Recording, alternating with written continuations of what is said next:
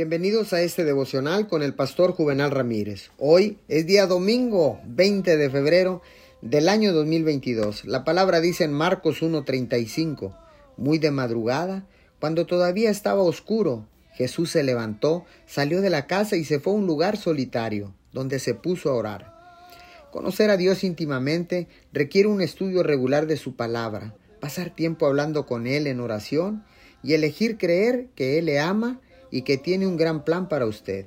Se trata de invitar a Dios a tomar control de todas las facetas de nuestra vida. Habrá días cuando no tendrá deseos de orar, leer la palabra o servir a Dios. Y habrá días en los que no sentirá necesariamente su presencia.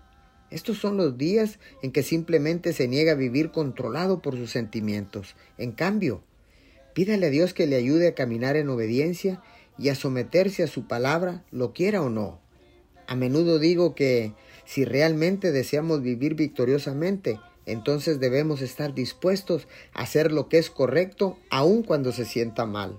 Señor, gracias, porque ahora sé que mientras más tiempo pase contigo, más preparado estaré para manejar cualquier desafío, obstáculo u oportunidad que se me presente. Te doy gracias en el nombre de Jesús. Amén y amén.